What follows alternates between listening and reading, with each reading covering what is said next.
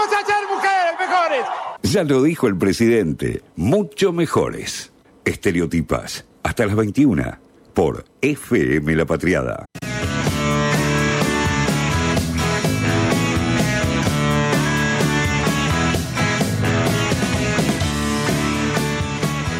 Bueno, estamos escuchando este temazo de Bowie. Ha cambiado mi cortina de columna y esto se debe a que había una consigna esta semana que tenía que ver con que ustedes tenían que elegir cuál iba a ser a partir de ahora el nombre de mi columna eh, entre cuatro opciones, las cuales eran vidas rebeldes, historias desobedientes, rompiendo moldes y personajes trascendentes. Bueno, ¿cuál ganó? Ganó Vidas Rebeldes, así que bueno, acá vamos a inaugurar la sección, por eso mismo tenemos este temazo Rebel Rebel de David Bowie. Eh, ¿Y quién va a ser la persona que va a inaugurar la sección Vidas Rebeldes? Va a ser nada más ni nada menos que nuestra servanta, como la definió María Elena Walsh, y estoy hablando de Nini Marshall, que la estamos recordando justamente porque el primero de junio fue un aniversario eh, más de su nacimiento. Eh, y bueno, Nini Marshall fue la primera escritora de humor, o al menos la primera reconocida que alcanzó una popularidad inusitada en el medio masivo que fue la radio. O sea, ella empezó a hacer humor en la radio. Y estamos hablando de eh, la década de los años 30 y 40. Eh, o sea, para que te des una idea, pasó a ser una estrella por la que rivalizaban los empresarios radiales, o sea, se peleaban para llevarla a sus radios. Eh, le permitieron, de hecho, escribir sus propios libretos en una etapa cultural en que las mujeres podían actuar y cantar, pero no escribir. O sea, no les estaba permitido escribir sus propias este, mm, producciones. Bueno, mucho menos escribir humor, ¿no? Era algo que estaba o sea, solamente eso lo podían hacer los hombres. En Mm. esa época se consideraba que las mujeres no podían. Bueno, Nini vino acá y en su vida rebelde aprovechó y dijo, no, mira, todo bien, pero yo voy a escribir lo mío.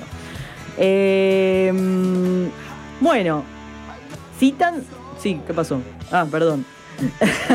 bueno, eh, le- como decía, le permitieron escribir sus propios libretos. Eh, esto lo cuenta eh, Eduardo Balestena, citando a la prestigiosa crítica Silvina Marcimian, que plantea no solo la apertura a un espacio nuevo siendo mujer, sino que lo hizo por sí misma, o sea, sin apoyo de personas influyentes. Ella llegó por sus propios medios a ese lugar sin, eh, y sin ceder ante presiones ni censura. Eh, al hacerlo no solo tuvo en vilo al país pendiente de sus programas y películas, sino que aportó elementos que explotaron generaciones futuras de humoristas. La inmigración fue una de las temáticas que ella más cultivó este, con éxito. La caracterización de la mujer inmigrante italiana, española, judía, alemana y su capacidad de adaptación en, un nuevo país. Eh, y desde el punto de vista sociológico, Marshall hizo un estudio muy agudo de las maneras de pensar y sentir de las que serían las madres de la futura población argentina, compuestas por la inmigración justamente, ¿no? Recordemos personajes como eh, Doña Caterina, Doña Pola, Mónica Bedoya Huello, de Picos Pardos Unsuet, Cro- Crostón, Niña Joyita, Gladys Minerva, bueno, y muchas más. Nini Marshall fue una mujer adelantada a su época. Eh, fue, o sea, hizo un aporte cultural enorme. eh, y paradójicamente a partir de un hecho que también señala esta persona de la que veníamos hablando, recordando la censura que sufrió en 1943 con sus personajes de Cándida, Catita, El Mingo, que sufrieron censura porque hablaban mal, porque usaban un uso incorrecto del castellano. ¿Qué nos recuerda esto, no? Eh, y lo hacían por la radio, o sea, claro, ella salía por radio, que era el medio masivo cultural este, por excelencia, y empezó con estos modismos y hablar con la jerga o, o mezclando el idioma entre el italiano y el alemán y qué sé yo y el castellano. Entonces dijeron, no, mira, está todo bien, pero básicamente la consideraron que era un cocoliche este, y la censuraron. Eh, bueno, ella misma decía, creo mis personajes observando a la gente, prestando atención a los pequeños defectos que pueden causar risa. Voy a peluquerías y paro la oreja para ver qué hablan los clientes, las mujeres que están en los secadores y deben gritar para escucharse. A gritos cuentan la vida y milagros de todo el barrio, yo caricaturizo lo que allí se dice.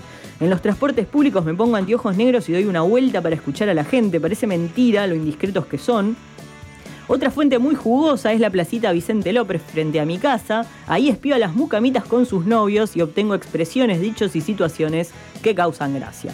Así nacen Catita y Cándida, eh, dos de sus personajes más memorables, que luego llevaría al cine en 1939 a Cándida, Los celos de Cándida en 1940, Cándida Millonaria en 1941 y Catita es una dama en 1956, entre otras obras. En 1961, mirá, para que tengas este, en cuenta, ¿no? Para, para que tomemos dimensión también.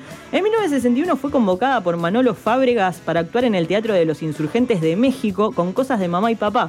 Labor por la que obtuvo el premio a la mejor actriz del año de la Asociación de Cronistas Teatrales Mexicanos y a su regreso presentó la obra adaptada para el público argentino en el Teatro Odeón. Y eso fue su retorno a los escenarios después de 14 años.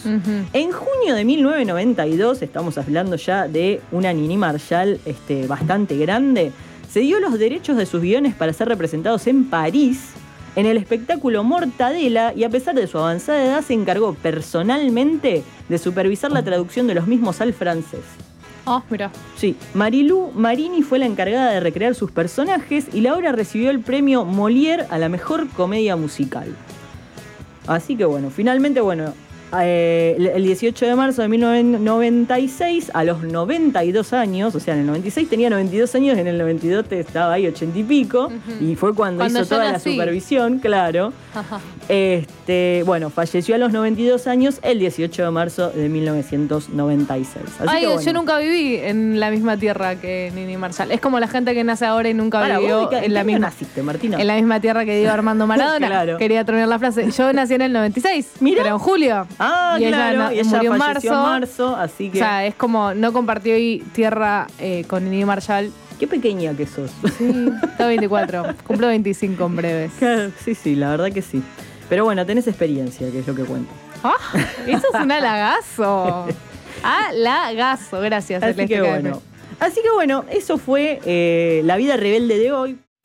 Estereotipas por FM La Patriada.